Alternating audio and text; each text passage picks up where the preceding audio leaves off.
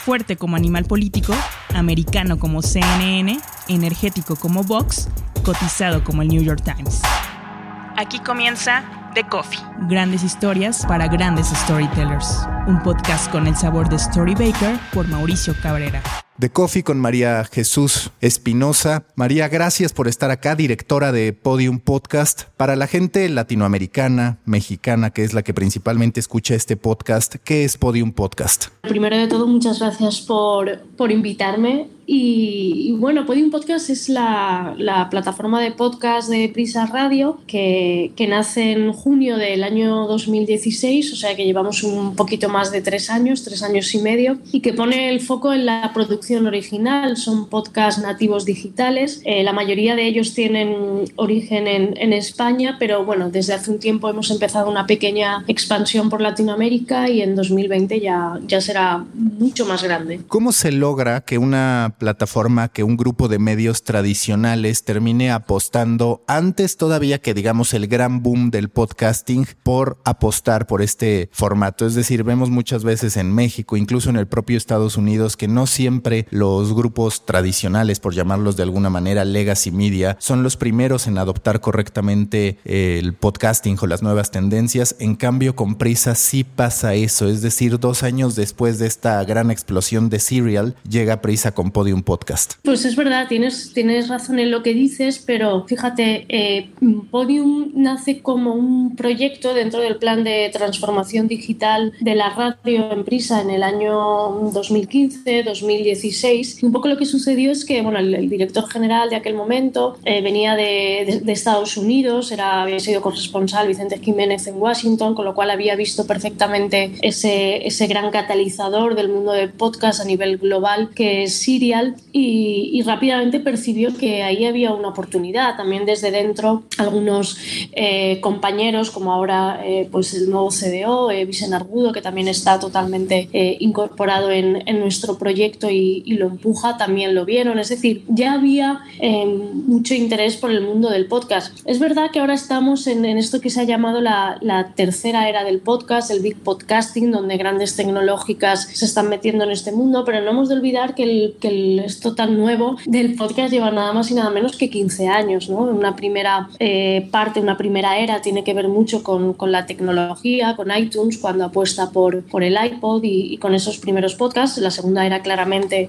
queda marcada por el contenido y por Serial y esta tercera que yo creo que es eh, una mezcla de las dos, ¿no? Porque hay tecnología pero también hay una gran oferta o va a haber una gran oferta de demanda de podcast. Entonces, bueno, yo creo que ahí fueron eh, tremendamente inteligentes. Yo no estaba aquí todavía, es decir, que lo puedo decir porque no, no tengo que hacer eh, la pelota a nadie. Entonces yo, yo llegué justo cuando, cuando el proyecto, bueno, unos meses antes de que, el, de que el proyecto se lanzara, pero tienes razón en que hubo una gran visión, una estrategia y, y, también una cierta valentía, ¿no? Porque en 2016 en España, por supuesto que había podcast, había muchísimos podcasts y podcasts buenos, pero quizá no un mercado tan maduro como el de ahora. ¿Cuál fue su estrategia de entrada? Porque España es bastante conocido por su cultura radiofónica. ¿En qué momento ustedes empiezan a trazar la estrategia para pisar con fuerza el podcasting sin necesariamente afectar la radio o mandar un mensaje sobre una potencial obsolescencia de la radio, es decir, cuidando sus dos eh,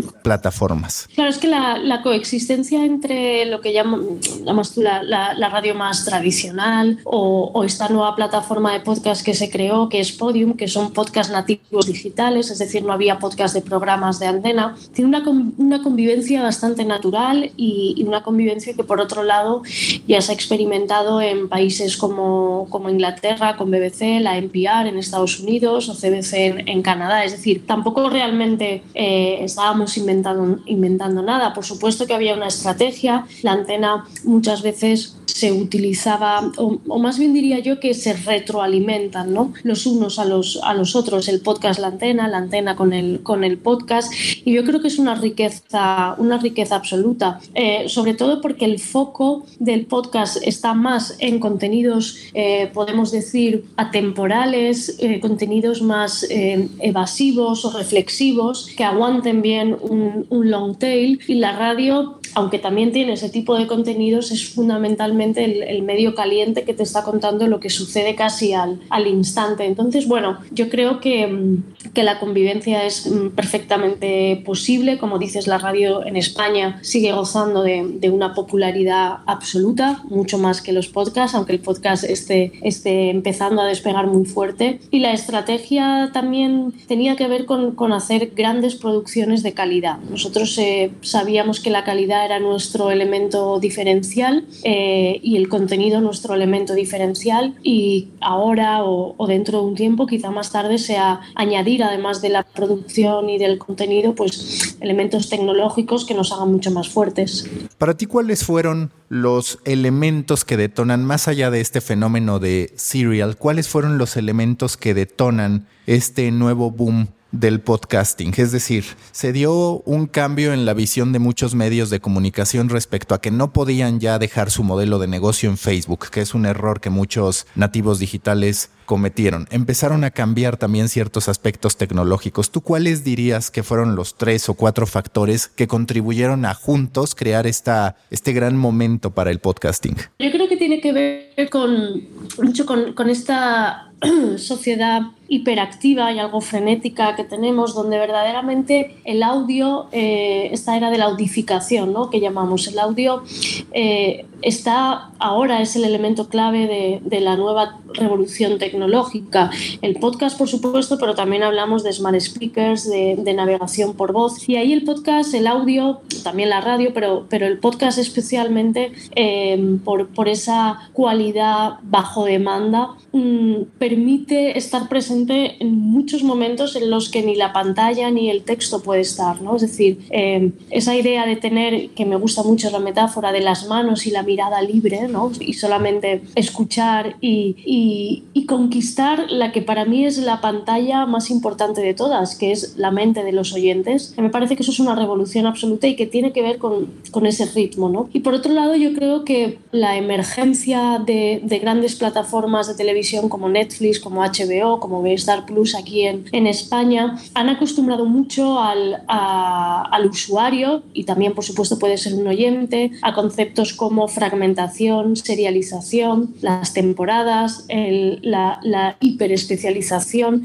el nicho, esa posibilidad de, de, ver o escuchar lo que quieras y cuando quieras. ¿no? Yo creo que esos dos elementos fueron, fueron muy importantes y probablemente el que comentas también, ¿no? buscar nuevos canales, nuevas, nuevas vías eh, digitales para, para, propagar el contenido. Bueno, que al final tiene, hay, hay muchas cosas que tienen que ver con la pura intuición. Es decir, cuando no sé, el New York Times empieza el daily de Michael Bárbaro, pues probablemente eh, eh, supondría que iba a tener un éxito eh, notable, pero desde luego no creo que imaginara el nivel de, repercusión que tiene actualmente el daily, perfectamente comparable a algunos de los legacy medias que hablabas tú. Cuando analizas este entorno, esta democratización, el que muchos pueden hacer podcast, por supuesto que uno de los grandes filtros es la calidad, pero ¿te preocupa en algún punto que como ha pasado en la gran mayoría de las tendencias, después tengamos un exceso de oferta, un exceso de participantes, de gente haciéndolo, porque mucho se dice que hoy en día el sustituto de tengo un blog es tengo un podcast e incluso pues termina siendo a partir de la voz algo más protagónico que el texto. ¿A ti en algún punto te preocupa que se contamine una atmósfera o un ecosistema que ha nacido bastante sano y que nació además, dado que no había un modelo de negocio y que todavía se está construyendo, nació con muchos ideales de voy a hacer un buen producto más que, ay, voy a lograr que esto se venda. ¿Crees que en algún punto eso se puede distorsionar? Bueno, realmente el, podcast nace casi como, el podcasting nace casi, como casi algo eh, eh, análogo al, al, blogging, ¿no? Como dices, eh, al principio con esa democratización, con esa capacidad de, tener tu propia voz, de hablar de lo que a ti te interese.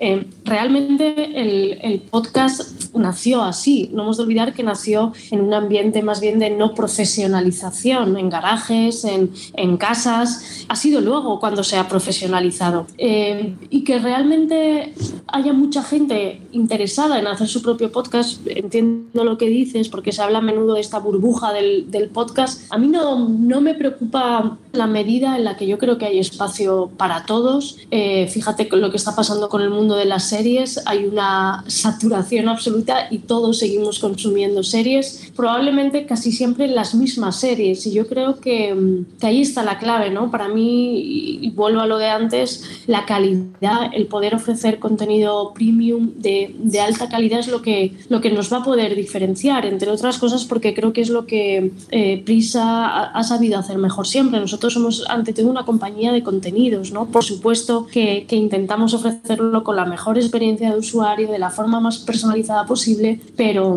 pero el contenido es, es nuestro fuerte. En ese sentido, bueno, que haya gente haciendo podcast me parece interesante porque algunos de esos podcasts independientes son eh, extraordinarios y no necesitan un gran medio detrás para, para subsistir. A ver si coincides, pero mucho se habla, sí, del retorno, del resurgimiento del audio, de esta nueva etapa para el audio, pero yo, más allá del audio, también hablo mucho de un regreso de la escritura, de la preparación de los contenidos, es decir, los guionistas, muchos escritores que en su momento pudieron hasta sentirse obsoletos por lo que se consumía en Internet, de pronto, no solamente con el podcasting, sino también con la generación de series para todas estas plataformas demand e incluso para todos los medios que están sustentados en un modelo de cobro a los usuarios, se podría decir que hay un regreso de la buena escritura y de la buena narrativa. ¿Coincides con eso y con que al final todas estas circunstancias ayudaron a que el elemento inicial de una idea que digamos puede ser la escritura termine detonando y teniendo una nueva oportunidad? Yo incluso en México, que me parece a diferencia de España por lo que veo, por lo que consumo, percibo que hacen falta grandes guionistas. Sí, totalmente de acuerdo. Eh,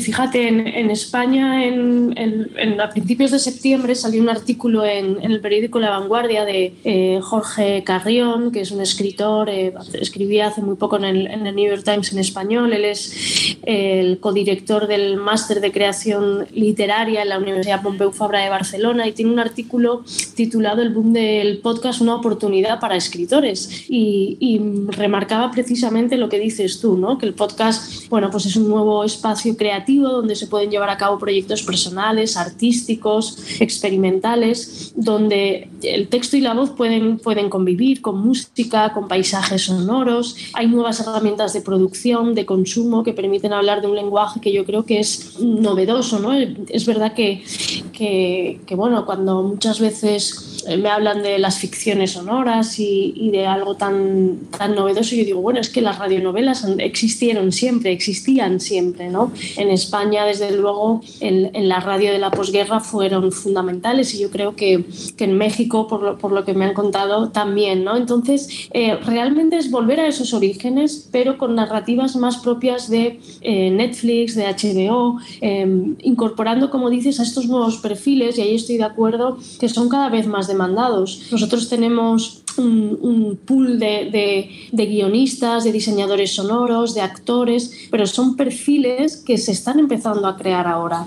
Y creo que son una oportunidad fantástica, por eso muchas veces creo que, que el podcasting debería estar mucho más presente en las universidades, ¿no? porque se están empezando a necesitar perfiles muy, muy concretos para, para, para el mundo del podcast y no todos, eh, y no es fácil encontrarlos. Entonces, desde luego, estoy convencidísima de que es un, una nueva oportunidad para, para aquellos que habitualmente eh, se han dedicado a la literatura. Cuando hablabas de radionovelas, justamente uno de los grandes lanzamientos de Podium Podcast en un inicio fue Bienvenido a la vida peligrosa. ¿Cómo se fragua esa idea que junta a Pérez Reverte con Guillermo Arriaga con un approach que además Reverte conoce bien con el antecedente de la, de la Reina del Sur? Pues ese, eh, la verdad es que cuando, cuando este podcast, esta que era una de las grandes primeras ficciones de Podium junto al Gran Apagón, eh, cuando, cuando yo llegué ya estaba prácticamente la, la, el proyecto hecho, ¿no? Y, y cuando cuando me lo contaron me, encantó. Eh, básicamente a,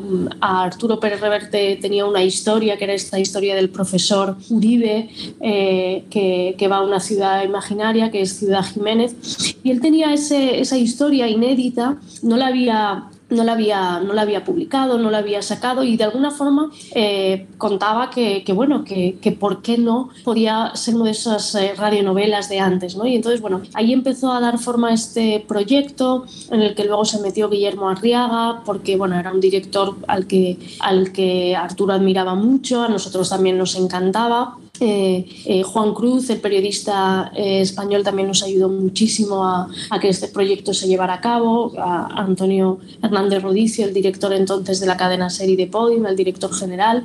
Y, empezó este, este camino. ¿no?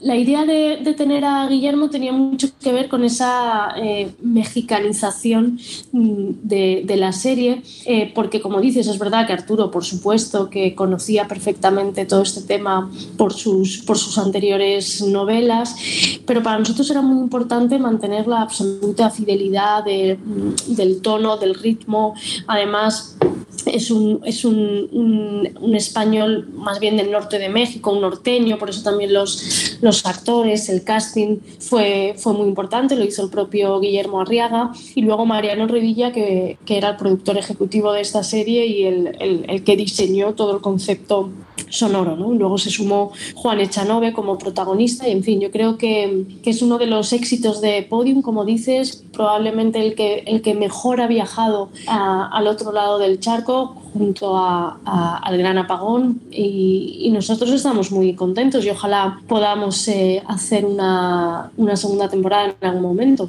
¿Cuáles son los modelos de negocio? ¿Cuál es el modelo de negocio de Podium Podcast? Entendiendo por lo que pude revisar que están apostando por el branded podcast, seguramente también con esta idea de poder generar IPs que se trasladen a otras plataformas, como ya pasa en Estados Unidos, y también el caso que pude apreciar con El Corredor de la Muerte, que es originalmente una serie de televisión de Telefónica o de Movistar y que ustedes convierten en podcast. Sí, pues un poco es lo que, lo que has comentado, ¿no? Nosotros en junio del año pasado lanzamos Podium Studios, que tiene que ver con la parte de, de producción y de, y de, y de branded eh, que, que, se desarrolla a partir de Podium. ¿no? Entonces, bueno, tenemos fundamentalmente el foco puesto, como has dicho, en el branded podcast. Hemos realizado hasta la fecha más de 30 branded podcasts con marcas como eh, bueno, Fisher Price, eh, Yoigo, Telefónica, Iberia, Vodafone, es decir, con, con muchísimas marcas. En, la idea es un poco poner el, el, el foco en esto que llamamos el branded podcast, que es hacer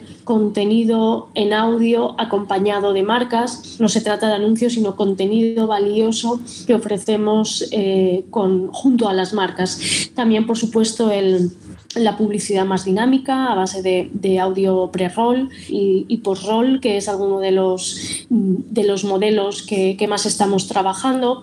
También, por supuesto, eh, toda, toda esa labor de producción de podcast corporativos para, terceros. Em, y, esas son nuestras principales vías de negocio.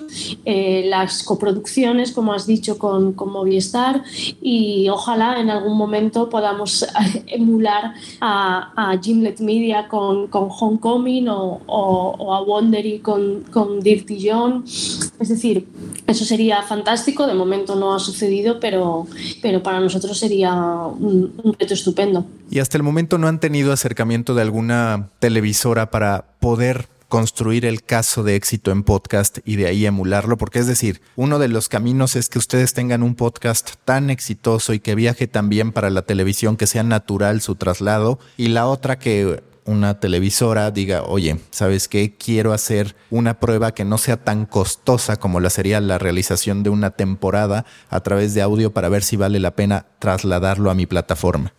Bueno, sí que hemos hablado con, muchísima gente y, y, ha habido algunos intereses, pero la verdad es que no, no se ha concretado nada, nada todavía.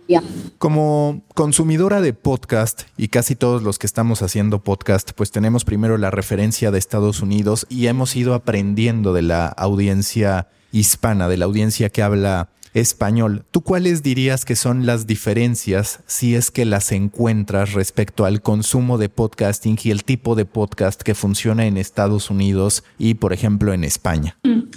Pues eh, yo creo que en Estados Unidos hay una gran tradición de, esto que ahora se llama storytelling, ¿no? Y que tiene que ver con, la narración y, la narrativa. Eh, a mí me da la sensación que la mayoría de los casos son podcasts eh, donde el diseño sonoro es importante, pero no es lo más importante. Creo que ellos están muy acostumbrados a trabajar mucho la voz, el relato y, a lo mejor no tanto ese, ese diseño sonoro. Creo que son em, eminentemente conversacionales, aquí también, aquí también los tenemos así, pero creo que están acostumbrados a escuchar durante más tiempo determinadas historias. No sé si eso tiene que ver incluso con sus, costumbres a la hora de desplazarse, con, eh, con, distancias más largas, donde es necesario contenido un poquito más largo. Em, a mí me parece que, que esa capacidad de los americanos del, storytelling de contar ciertas historias de una determinada manera, eh, a nosotros todavía nos, nos falta pulirlo. ¿no? Eh, y, bueno, creo que también en, Estados Unidos, al existir una oferta tan, tan enorme de, de al final se han convertido en un consumo verdaderamente popular. Eh, en elemento de conversación en muchísimas ocasiones. Creo que, están mucho más insertados en, las dinámicas y en las costumbres que, los podcasts en español. Y yo ahí lo que creo es que tenemos un, enorme reto eh, una conquista por, realizar y, bueno, ojalá, ojalá se realice en, en breve tiempo. Y que no sé si coincides, pero también esta alfabetización o educación no solamente viene de los que estamos creando contenido, sino de la audiencia, porque tú en Estados Unidos ves cada vez más a los usuarios teniendo la responsabilidad o el compromiso, la voluntad de apoyar esos proyectos, de poder financiar, de poder donar, de poder extender su presencia, es decir, no solamente consumen el podcast, sino que lo trasladan a, otras plataformas, grupos en Facebook y demás, que no sé si ya está consolidado en México, en España, en Latinoamérica. No, claro, todavía no, pero, pero tiene que ver con eso, ¿no? Con que el mercado estadounidense está muchísimo más maduro para, por ejemplo, pedir un pago por un contenido, una determinada suscripción.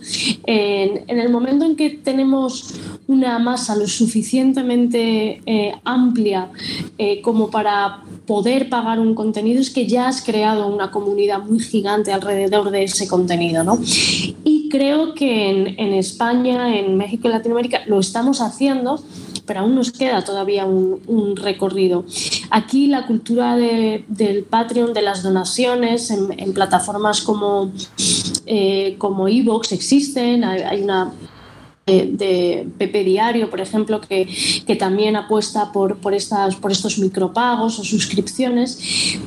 Yo creo que es posible que vayamos hacia ahí en un momento determinado, como está sucediendo en Estados Unidos, pero que, todavía queda camino. Y, bueno, al tratarse de un mercado tan cambiante y de una industria en la que realmente todavía no sabemos qué va a pasar, no hay determinadas certezas, bueno, hemos de de ir viendo lo que, lo que sucede, mirar siempre, por supuesto, a Estados Unidos, pero también pensar que no todas las, las experiencias que triunfan allí son replicables a, a, nuestros países, ¿no? Y justo yo te quería preguntar, porque por supuesto hoy día uno de los primeros impulsos de cualquiera que está en la industria del podcasting es intentar replicar el éxito de The Daily. Pero tú ves que en España que en la comunidad hispanoparlante puede haber espacio para un fenómeno tan grande como The Daily? Pues no lo sé, la verdad, me lo he preguntado muchas veces y ahí he de decirte que no tengo certezas. En España la radio es muy, muy fuerte. La cadena SER en, en España es muy fuerte, es la líder desde hace más de 25 años. Em, la, la, radio que se consume por la mañana sigue siendo un. por la mañana, por la tarde, pero bueno, hablo por la mañana porque el día es un morning sobre todo. Em, es, es, muy fuerte y, y, hay muchísimo oyente de radio que, que tú has llamado antes eh, tradicional. Que, que, en un momento dado pudiera existir un, un daily con éxito como el New York Times? Pues la verdad es que no lo sé, pero es que creo que ni ellos mismos lo sabían cuando, cuando lo crearon. Em, yo creo que, que, las grandes radios son todavía em, muy fuertes como para que un contenido así eh, pueda llegar a hacerles frente. Pero, como te he dicho, eh, no tengo ningún tipo de, certeza sobre esto y es una de las cosas que más me gustan de este trabajo, ¿no? El, esa idea de que, de que todo se está construyendo en este momento y que, y que, bueno, es un reto, a veces da cierto vértigo, pero sobre todo es, es muy estimulante. Cuando trabajas como directora de Podium Podcast en la fórmula en porcentajes, ¿tú cómo decides qué porcentaje vas a hacer de ficción contra qué porcentaje conversacional, mm. qué tan atractivo te resulta uno contra otro, entendiendo que pueden tener distintos objetivos y distintas oportunidades comerciales? Bueno, nuestra labor es fundamentalmente la de crear un catálogo sonoro amplio y diverso. ¿no? Em, luego, por supuesto, tenemos en cuenta todos los datos que tenemos de escucha para, para ver un poquito, para intentar detectar un poco por dónde van las tendencias. ¿no? Eh, pero luego hay decisiones que, que deben ser editoriales y hay determinados podcasts, por supuesto, que hacemos para que nos escuche la mayor gente posible, pero hay algunos que son a lo mejor de, nichos que, creemos que debemos hacer porque, porque esa segmentación nos interesa. Em, a mí me gusta, como te digo, que haya equilibrio entre, entre cada una de las líneas de podium, entretenimiento, periodismo y ficción. Y luego también está, por supuesto, pues la parte más económica, porque evidentemente hacer de ficción como Bienvenido a la vida peligrosa, eh, como El Gran Apagón, como ahora Guerra 3, como Informe Z, como Negra y Criminal. Claro, son series mucho más costosas, mucho más lentas de realizar, igual que, que los documentales o el periodismo de investigación. Y esos otros podcasts que llamamos de entretenimiento, que tienen enorme, enorme éxito, eh, al final son mucho más sencillos de, de realizar, mucho más eh, ágiles de realizar, ¿vale? Entonces, bueno, se trata de ir eh, equilibrando todas estas variables para al final poder obtener, un, como te digo, un catálogo que pueda llegar a estar lo más equilibrado posible.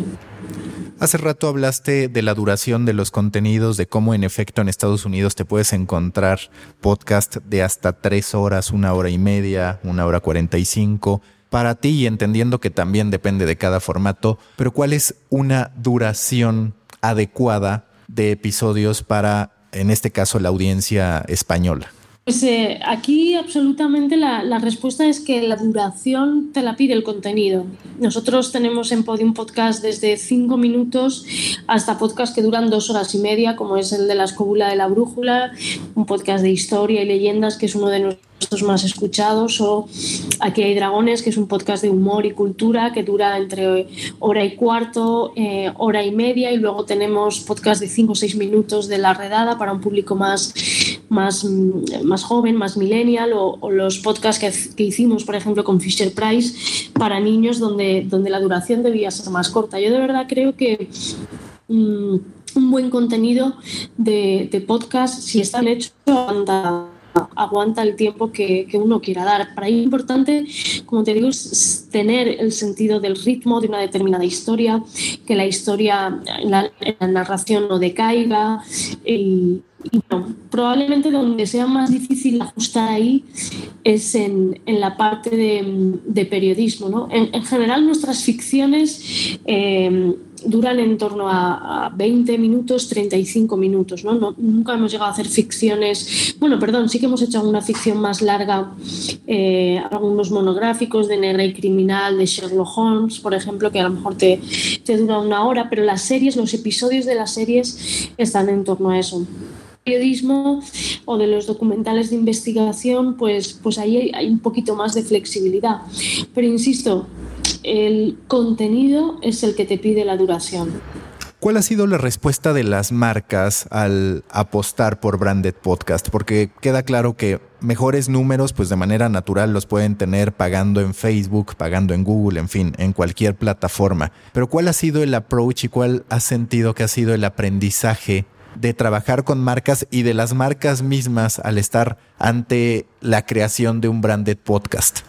Sobre todo yo creo que el elemento diferencial es el contenido, ¿no? Esa idea del branded eh, podcast en el que la marca adquiere el rol de co-creador de un contenido, yo creo que es muy interesante para ellos porque aunque como dices eh, pueden llegar a hacer pues, publicidad en, en, Google o en Facebook y de hecho la siguen haciendo porque oye también es efectiva eh, que generalmente lo que están demandando ahora es eh, contar historias. Y, el podcast está desvelando como un formato perfecto para, contar esas historias, para crear comunidad, para eh, adscribirse a ciertos territorios que les son afines. El podcast permite una hipersegmentación. Yo siempre pongo el ejemplo que aquí en España hay un podcast eh, dedicado a la pesca con mosca.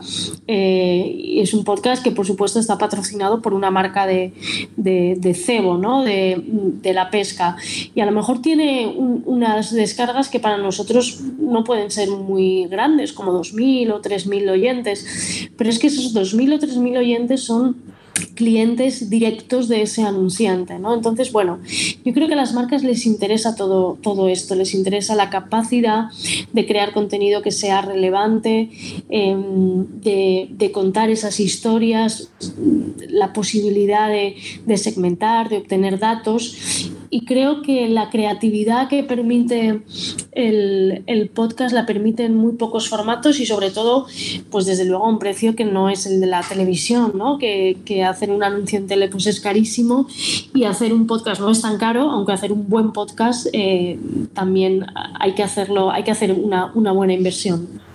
Pasando a tu caso, algo más personal, ¿cómo fue que te enamoraste del audio? Habiendo tantos distractores visuales, tanta tentación en las distintas redes sociales, ¿cómo es que en realidad tú te terminaste especializando en audio y enamorándote del mismo?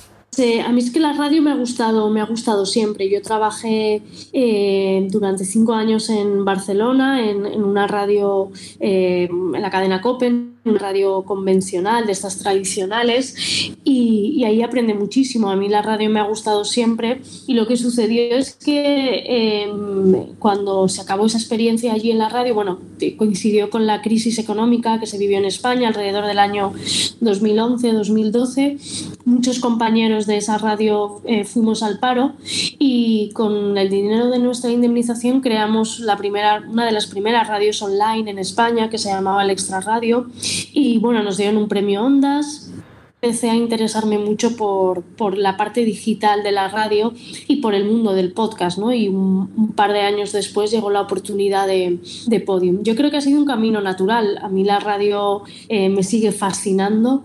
Eh, poder estar um, trabajando actualmente um, en, en, la sede de, la cadena SER, que es la cadena que yo he escuchado todos los años de mi vida y sigo haciendo, pues eh, un privilegio y poder em, estar apostando por el formato este del podcast más, más innovador desde aquí, pues es un privilegio, la verdad. Yo mm, me considero una persona muy afortunada por poder trabajar en lo que más me gusta, que es el mundo del, del audio y, el mundo del podcast y poder hacer o intentar hacer cosas interesantes en este mundo. Como directora de Podium Podcast, ¿cuál sería para ti una misión cumplida en uno o dos años? ¿Qué quieres que ocurra en los próximos dos años? Eh, qué pregunta tan difícil. Eh, no sé, yo mm, a mí me encantaría que ya no como, como directora de Podium Podcast, por supuesto, pero como amante del podcast, de verdad me encantaría que, el podcast llegara a una, a una masa crítica tan, tan enorme como ha llegado en Estados Unidos, porque creo que conforme más interés hay, más posibilidades de creación tenemos. ¿no? Me encantaría que, que el formato siguiera enamorando a grandes marcas, que, que nos permitieran hacer contenidos muy relevantes me encantaría mm, eh, pues hombre, si de repente soy capaz o, en el equipo somos capaces de crear el, el, serial aquí en España o, en español o, imagínate el, juego de tronos del audio y, llegamos, somos capaces de llegar a, millones y millones de personas, pues eso sería un, éxito total para la, para la plataforma y bueno, pero eh, eso sería maravilloso, pero personalmente me conformo con poder seguir creciendo cada vez más en, en Podium, en, el formato podcast y, seguir trabajando un poco como, como lo hemos hecho hasta ahora, que, yo estoy muy contenta y, muy ilusionada y, si me dicen que en los dos próximos años voy a seguir aquí haciendo esto, pues, pues ya me doy más que satisfecha. Las dos últimas preguntas de siempre en The Coffee. La penúltima, si tuvieras que recomendar un libro, un documental, un podcast, lo que tú quieras, uno o varios, que te inspiren a seguir contando historias, que te enamoren en torno a lo que haces, ¿qué sería? ¿Qué libro sería? ¿Qué documental? En fin, lo que tú quieras mencionar. Pues mira, es justo el libro que me estoy leyendo ahora, que, que, además es de una escritora mexicana que estuvo la semana pasada en España, que se llama Valeria Luiselli. El libro se llama Desierto Sonoro, lo acaba de publicar Sexto Piso eh, bueno, primero que Valeria Luiselli me parece una de las escritoras más maravillosas en, español y en inglés, porque este libro además lo ha escrito en inglés y lo ha traducido ella junto, a, junto al traductor. Eh, pero este es un libro que me parece apasionante porque sus dos protagonistas eh, son documentalistas sonoros, es decir, van capturando eh, paisajes, eh, sonidos. Me gusta mucho esa idea constante que hay en el libro de, pensar en sonido, ¿no? Y no es nada habitual que la literatura se haya fijado en el sonido porque es mucho ir a, cineastas, a series, a, la música, pero, pero que dos protagonistas de una serie, perdón, de un libro, eh, sean dos mm, diseñadores de paisajes sonoros, bueno, eso me parece fascinante y es un libro que estoy recomendando mucho a toda la gente que trabajamos en el, en el mundo del audio. Y la última, que es un poco más de ocio y de reflexión personal, pero si tú fueras un tipo de café a partir de tu personalidad, de lo que te gusta, de lo que no, ¿qué tipo de café serías? ¿Qué tipo de café sería? Em, pues sería un, café casi seguro eh, que llevaría canela, porque es el tipo de café que a mí me gusta. Creo que cuando tengo un café con leche con, canela me encanta. Creo que esa canela a veces simboliza em, esa especie de dulzura y a la vez aproximación eh, amable a, los contenidos. La, canela, no sé por qué, siempre me, ha parecido eh, como suave, ¿no? Y, es un poco la aproximación que intento tener no solo en mi trabajo, sino en mi vida en general, ¿no? Poder trabajar eh, en lo que me gusta de una forma tranquila y bonita y en, mi vida también. Así que no me lo habían preguntado nunca, pero, pero no he tardado en contestar. El café con leche y con canela. Listo, María Jesús. Muchas gracias. Gracias a ti. Busca la próxima semana un nuevo episodio cargado de emprendimiento, endulzado con grandes historias y narrado por grandes storytellers. Suscríbete a The Coffee, un podcast de storytellers para storytellers. Un producto de Storybaker por Mauricio Cabrera.